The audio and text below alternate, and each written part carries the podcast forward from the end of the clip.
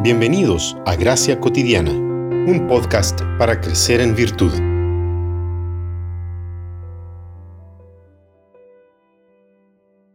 El que encubre sus pecados no prosperará, pero el que los confiesa y los abandona hallará misericordia. Proverbios 28:13. En el acto de confesión mutua, el Espíritu Santo actúa en nosotros. Nuestra humanidad no es negada sino transformada. Según Dallas Willard, la confesión es una disciplina que funciona dentro de la comunión. En ella, permitimos que personas confiables conozcan nuestras debilidades más profundas y nuestras fallas.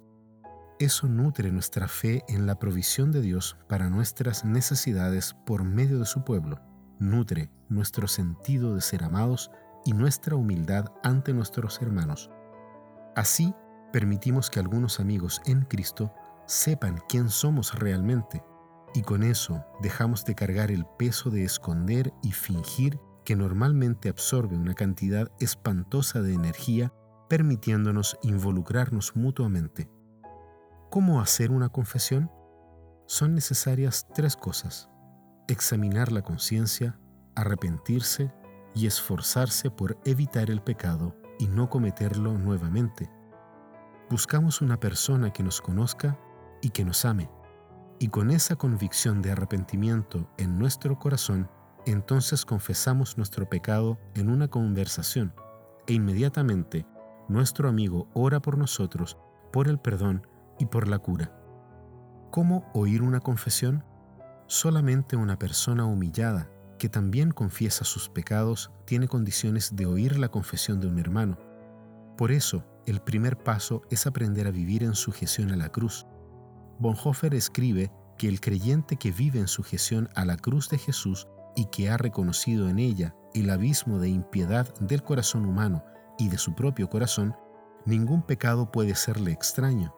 Quien se haya horrorizado una sola vez del propio pecado que crucificó a Cristo, ya no puede espantarse ante los pecados de los otros, por graves que sean.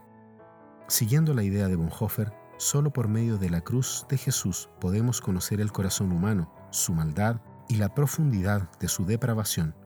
Al mismo tiempo, por la misma cruz, conoce el precio de la gracia y la misericordia que Dios le ha dado. Después de oír la confesión, es importante orar a favor de la persona, en vez de dar consejos debemos anunciar que el perdón existente en Jesucristo es real y totalmente eficaz para la persona.